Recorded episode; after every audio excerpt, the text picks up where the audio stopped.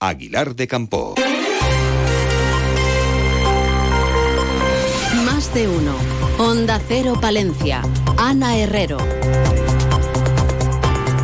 Muy buenos días, jueves 25 de enero. Volvemos a hablar del soterramiento. En su comparecencia en la Comisión del Congreso de los Diputados, el ministro de Transportes y Movilidad Sostenible, Óscar Puente, apeló ayer a la racionalidad y defendió de nuevo que el soterramiento de vías férreas solo se va a ejecutar en los casos necesarios, por lo que planteó un modelo de reparto de obligaciones financieras en función de las competencias de cada administración en los proyectos de integración.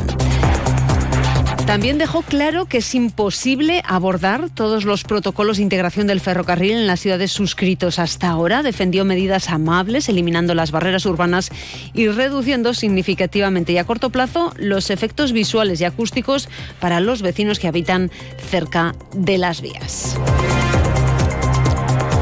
8 y 21 minutos. En estos momentos rondamos los 3 grados de temperatura en el centro de la capital. Desde la Agencia Estatal de Meteorología nos cuentan la previsión para esta jornada. Buenos días. Buenos días. Hoy en la provincia de Palencia tendremos un clima anticiclónico con el cielo poco nuboso en puntos de montaña, pero en la meseta tendremos eh, nubosidad baja acompañada de brumas y nieblas desde primeras horas de la mañana que serán persistentes sobre todo en el sur de la provincia y localmente densas. Esto hará que no entre el sol y por lo tanto que las temperaturas se mantengan sin grandes cambios. Alcanzaremos pues eh, de máxima los 18 grados en Cervera de Pisuerga, 15 en Aguilar de Campo y en Guardo o 12 en Palencia y en Carrión de los Condes. Es una información de la Agencia Estatal de Meteorología. Grupo Salmillán, Tanatorios Funerarias, les ofrece la noticia del día. Durante las últimas jornadas hemos visto cómo los ríos se desbordaban desperdiciando un agua que sería muy necesaria durante el verano. Las organizaciones agrarias lamentan esta situación y reclaman a la ministra Teresa Rivera que ponga solución a este desperdicio.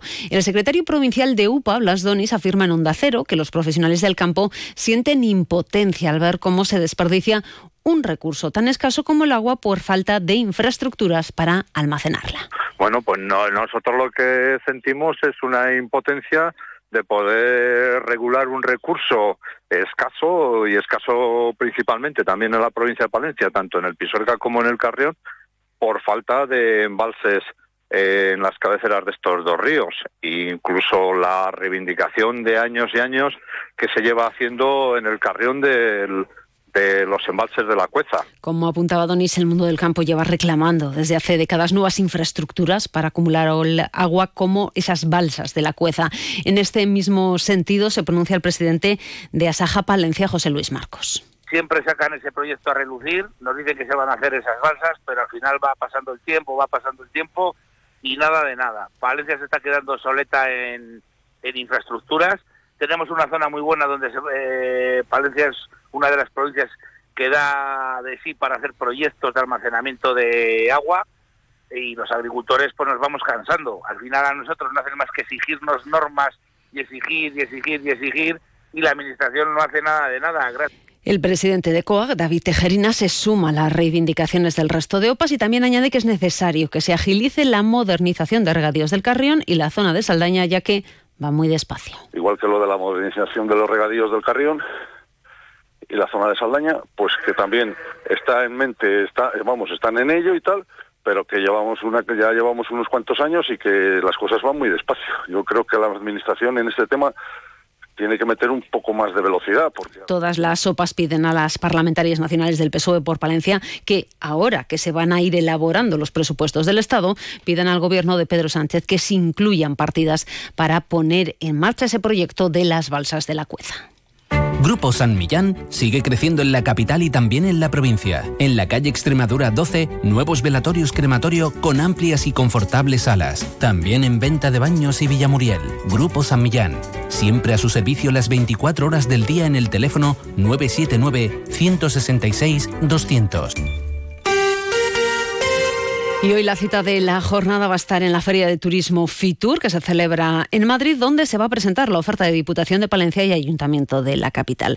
En el caso de la Diputación, ayer tenía lugar la firma del convenio con la Real Federación Española de Atletismo para trabajar en un nuevo proyecto que va a servir para potenciar la provincia como destino turístico para los aficionados al deporte, especialmente el atletismo y en espacios al aire libre. Así lo explicaba la presidenta de la institución provincial, Ángeles Armisen. Conseguir un sello con una serie de iniciativas que vamos a marcar en distintos eh, territorios que nos van a permitir, como él ha dicho, tener recorridos que sean conocidos, que estén señalizados, que les podamos eh, promocionar y todo. Por su parte, el Ayuntamiento de Palencia y Renfe renovaban en Fitur su colaboración para promocionar los viajes de negocio y turismo en tren. La compañía ferroviaria ofrecerá un 10% de descuento en sus billetes de trenave y larga distancia a todos los asistentes a congresos y eventos que organice directamente el consistorio o que se celebren en sus instalaciones. La firma de este convenio ha servido para que la alcaldesa de la capital, Miriam Andrés, reclame la puesta en marcha de un tren madrugador desde Palencia a Madrid y los abonos laborales. El tren madrugador de Palencia, es decir, un tren que vaya a Madrid y que salga sobre las seis y media, siete de la mañana, y los abonos laborales. ¿Por qué? Porque consideramos que establecer de manera fija y permanente los abonos laborales va a dar la oportunidad a aquellas personas que puedan teletrabajar o, o, también ir y venir a Madrid eh, durante todos los días a poder pensar el volverse a su tierra, volver a... Además, el consistorio ha presentado el quinto campeonato de tapas y pinchos de Castilla y León en el stand de la capital española de la gastronomía, una cita que se va a celebrar los días 3 y 4 de junio y que va a reunir a medio centenar de cocineros de Castilla y León. Por cierto, una feria de Fitur que llega con las buenas cifras registradas en la provincia en pernoctaciones en hoteles durante 2023 llegaron a las 398.668 con una subida del 12,8% respecto al año anterior. ¿Y tú qué haces este fin de semana? Yo, recorrer Palencia y su provincia. Palencia con P. La espectacular Villa Romana La Olmeda, el Castillo de los Sarmiento, las esclusas del Canal de Castilla, los sitios cluniacenses o los campos del Renacimiento, con parada y fonda para degustar su gastronomía. Buen plan el que desde la Diputación de Palencia te ofrecemos en esta tierra. Estos días estamos en Fitur, en el pabellón 9 de la feria. Ven e infórmate. Palencia con P, de patrimonio, de planazo.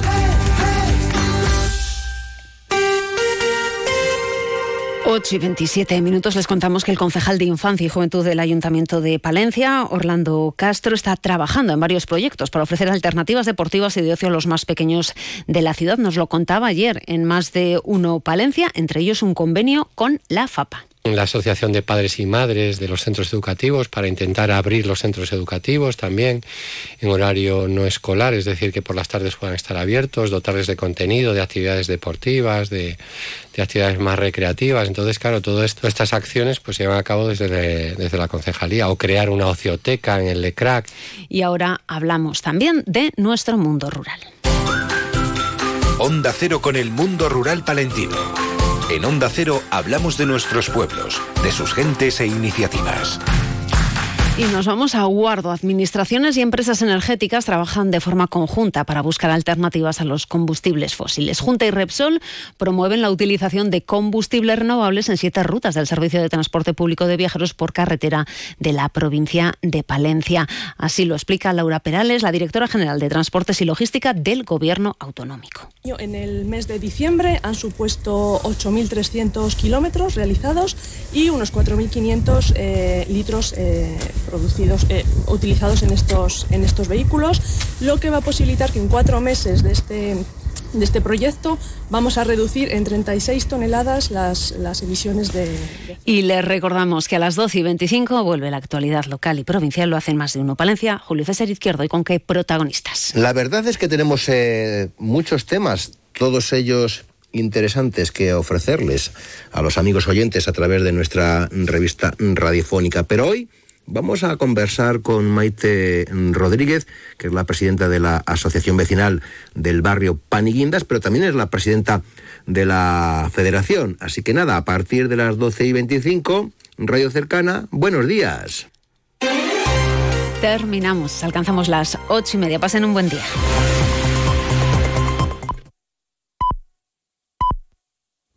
Son las ocho y media de la mañana, siete y media de la mañana en Canarias.